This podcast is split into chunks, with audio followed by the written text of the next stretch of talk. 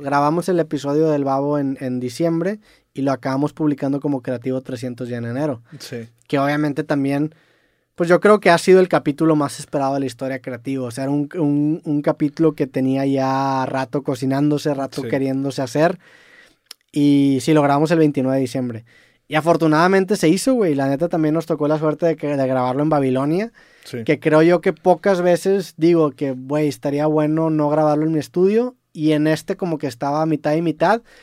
Pero grabarlo en Babilonia sí le dio un toque muy diferente al podcast. Y también yo lo recuerdo como una experiencia todavía más, pues más cabrona. En el sentido de que, güey, pues estás en Babilonia. O sea, fuiste a este estudio que es emblemático. Un estudio en donde han salido un chingo de hits. En donde graba El Millonario, que le mando saludos. En donde graba obviamente El Cártel de Santa. Y pues es un estudio que tiene su propia aura en Santa Catarina. Sí, tiene O sea, su historia. Exactamente, es un, es un capítulo que, que, que creo que el haberlo grabado ya le, le da un poquito de más sazón. Sí.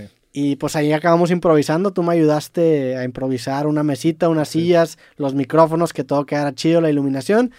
Grabamos... La gente de Babo, gracias a él. Sí, a saludos a toda la raza de Babilonia que al Chile nos trataron muy bien, nos consiguieron todo lo que necesitábamos. Sí. El trato estuvo muy chingón y, y grabamos incluso con dos cámaras porque tenía miedo de que algo malo le pasara a alguna cámara. sí. Como aparte íbamos a estar fumando y tomando pulque y cerveza, No- dije, no güey, sabías que iba a pasar. si, me, si me lleva la chingada en la peda o en el trip, quiero tener respaldos para que no se pierda la toma. Sí. No hubo ningún problema de... No hubo ningún problema. Hubo un pequeño problema en el sentido de que la cámara no enfocaba también porque Babo traía lentes, pero como quiera cuando no enfocaba una usábamos la otra, entonces sí acabó funcionando el, el grabar con estas redundancias.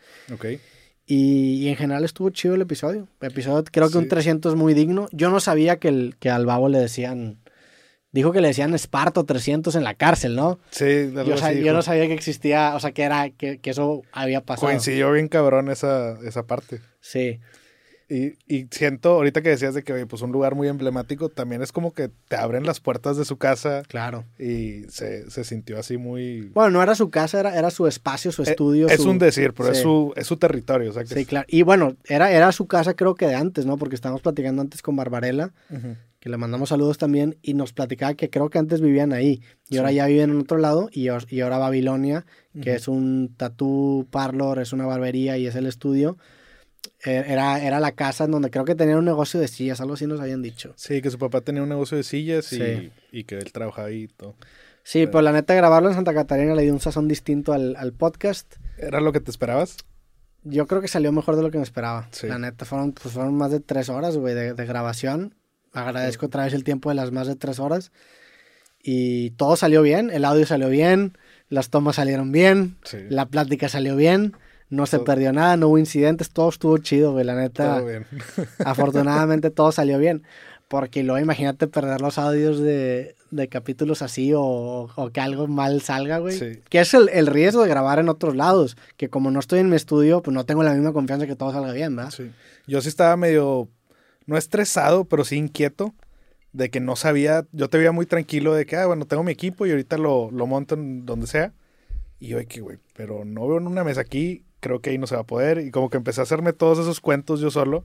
Pero a ti te veía súper tranquilo, güey. Sí, ya, ya, ya he estado en situaciones difíciles de grabar y la neta es que ahora que estuve en los Grammys grabando, grabé varios capítulos con Lavalier. Entonces Ok. sabía que en el peor de los casos nos podíamos sentar en el sillón Ujú. que estaba ahí en el estudio y grabar con Lavalier sin, sin tener que usar los otros micrófonos. Obviamente prefiero estos micrófonos porque tienen mucho mejor calidad, Sí. pero en el peor de los casos nos podíamos sentar con Lavalier a platicar. De hecho, así grabé el de Jorge Drexler, así grabé el de Jesse Joy.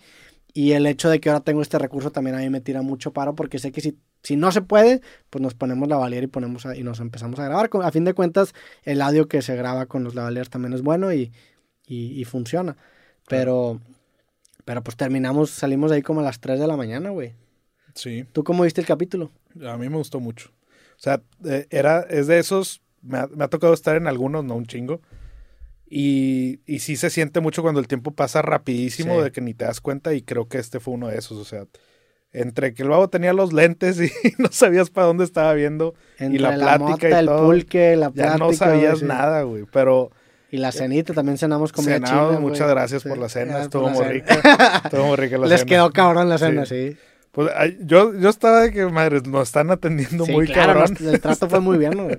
Sí, y me, y me sorprendió vea, no te voy a decir mentiras, no es como que conozca toda la historia de, del cártel y de dónde empezó y todo, pero cuando empezaba a platicar cosas, pues la gente de, que lo conoce a él decía, ay, güey, eso nunca lo ha dicho. Sí. Y te dabas cuenta que pues sí estaba siendo muy pesado el, el capítulo en ese sentido, o sea, como que habían, había muy buen material en cuanto a historias, aparte entretenidas, chistosas, creo que hubo de todo en ese. Sí, era un poco la idea también del capítulo en, en no ir por la polémica, no ir por, por lo que se genera clips o lo que por, lo, por, que- por lo que a lo mejor se esperaría que alguien que busca las visitas va, sino dejar que la plática fluya. O sea, realmente me, me interesaba conocerlo, cotorrear con él y que cuente lo que tenga que contar, güey. O sea, a fin de cuentas, yo no soy un canal de chismes, yo no soy un canal de que busca el morbo, yo nada más quiero cotorrear con gente que a mí se me hace interesante y fue con esa con esa intención con la que me acerqué y creo que el capítulo se acabó desenvolviendo muy bien y él habló de lo que quiso hablar, güey, platicó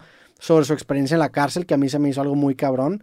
Obviamente era algo que le quería preguntar, pero no sabía cómo preguntárselo ni en qué momento y, y el güey lo acabó sacando solo y la neta le agradezco todo lo que nos contó y nos platicó cosas que honestamente yo tampoco sabía, güey. Obviamente lo conocía, pero pues nos platicó cosas de su infancia que, que hacía, hacía stand-up en despedidas de soltera. Sí. Nos platicó una cantidad de cosas que también creo que enriquecen mucho el- la persona en la que se ha convertido y también Ujú. te, pues te ayudan a entender un poco más el por qué es como es, güey.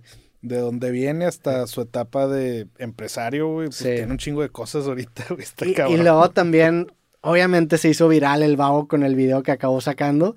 Que, Ah, que tú lo viste, Sí, que no, no lo conté, pero yo lo vi antes que, no, no voy a decir que todos, pero antes que la gran mayoría de las personas. A- Sí. Terminamos el episodio, el güey anuncia que iba a salir su nuevo sencillo Ujú. y me enseña el video. Y él me pregunta, ¿qué tan sensible eres? Sí. Yo le digo, pues depende de qué. Y me dice, al porno. Y le digo, ah, no, dale, güey. Y me enseña el video Todos los días. sin, sin avisar. Sí, no, claro, es cosa. No, el porno es una adicción. El porno arruina tu vida. Y, y yo le dije, ah, pues dale, güey, enséñame lo que me tienes que enseñar. Y Sí. no me esperaba que iba a ser un video en donde él salía de protagonista. Y acabé viendo el video, el video porque él se hizo, que se hizo famoso, Sí, viral. Estuvo muy cabrón. Lo acabé viendo yo primero. Este, acabé viendo también el miembro del vago que acabó siendo Yo nada más te vi ¿Tendencia? viendo el celular. y moviendo la va- cabeza. sí, ¿sí? Babo viendo que lo vieras. Y yo entre recogiendo cosas y de que no me Tú quiero no lo meter. viste, pa- sí, ah, no, sí. güey, no quería hacer el... A a ver, Sí. eh, no te están hablando a ti, güey. Entonces, pero vi tu cara de que... Sí. O sea, me sorprendió porque Yo no sabía que estabas o viendo. sea, me, espera, me esperaba, para los que no han visto, la, la rola se llama Piensa en mí. Ujú. Eh, y hay una versión explícita en OnlyFans en donde salen tanto morras desnudas como el vato cogiendo, desnudo, obviamente. Eh, y hay un video en YouTube en donde sale con censura. Ujú. Y el güey me enseñó la versión sin censura. Y pues yo estaba viendo y no sabía. Salían las morras y salía él. Y las morras salen topless y el vato en, en la, en la toma principal sale con ropa. Pero al final sale un video de él cogiendo. Y en las pantallas, En las pantallas, sale su pene y sale atrás él cogiendo, güey. Y pues para mí sí fue un, un plot twist en tiempo real. Sí. Y pues nada, fue una experiencia que también atesoro. Agradezco haberla vivido en el sentido de que, güey, pues fue algo muy bizarro que pasó. Sí, man. Y estuvo chido. Después el video acabó saliendo y, y, pues acabó haciendo tendencia en todos lados. Eh, tú sabías la leyenda del pene de Babo, de Sí. Babo, pero no hasta que la ves fue de que, ay, güey. Y luego también salió y como que se tardó un rato en que se hiciera tan viral como se acabó, se acabó haciendo. Entonces yo me acuerdo que sale el video y dije, estos güeyes no han visto la versión de OnlyFans. Sí. Cuando le empiecen a ver se va a volver un fenómeno mediático y acabó pasando como uno o dos días después. Sí. Y luego también vi que estuvo con la mole. Ah, sí, hablando un poco más del una- video que le mandamos saludos Sí. a mi compa La Mole, que también próximamente sale capítulo con él, acabamos de grabar. Y de hecho grabé con La Mole un día antes de que grabara con, con el Bau. ¿En serio? Sí, Madres. Pero sí, también escuché que le fue muy bien con el, con el Sí, episodio. estuvo bueno y me lo, me lo aventé. Pero estuvo mejor que el tuyo. Sí, estuvo más, más divertido. güey. Sí. Este, y que también le gusta mucho todo el pedo de la UFC y, y Al la lucha, sí. Sí, de Ahí hecho, de hecho también mención especial a mi compa Víctor Dávila, que él trabaja en la UFC y él fue uno de los...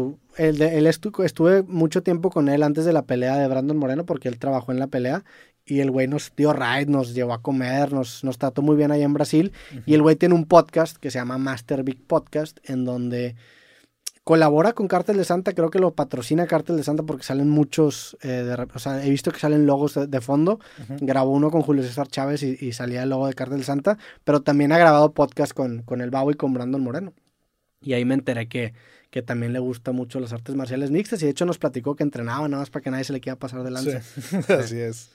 Oye, este, antes de, de preguntarte sobre un deporte que va en relación con las peleas, ¿tú crees que el de Babo sea el video más visto? Ahorita va en más de 4 millones, creo que el de Franco Escamilla está en 5.2, Sí. algo así. No sé, güey, va, va- ya es top 3 de creativo en, en muy poco tiempo. Sí. No sé, la neta, Yo no veo eso. yo no, no, no me, no, no se me hace lo más importante. Es uno de los capítulos más emblemáticos que ha tenido el podcast, es por algo fue el 300, Sí. por algo había tanta anticipación, por algo también lo consume y lo ve mucha gente. Y, y, pues yo creo que ahí va a estar en los más cabrones. En tanto, y es uno de esos capítulos, y también el de Franco y el de Santa Fe Clan, que son los otros dos más virales. Son capítulos que afortunadamente no solamente han sido muy mediáticos o muy vistos, sino que también han sido de mis favoritos. sí. O sea, ese de Santa Fe Clan fue la primera vez que platicaba con él cuando la estaba apenas empezando a reventar y coincidió con su auge. Este de Babo se da también con toda la anticipación que había, que había pasado el año previo, que ya lo hemos platicado en este espacio, de todo lo que había pasado. Y el de Franco Escamilla también era la primera vez que me sentaba a cotorrear realmente con él, güey. Entonces son, son tres capítulos que se dio esa bonita coincidencia de que son muy populares, pero también han sido capítulos que genuinamente he disfrutado un chingo. Simón. Están muy buenos. Sí. Oye, Gracias. eh, Héctor. Nada como el de Goku. nada como el de Obota. No. El de Goku es otra Eh. cosa, güey.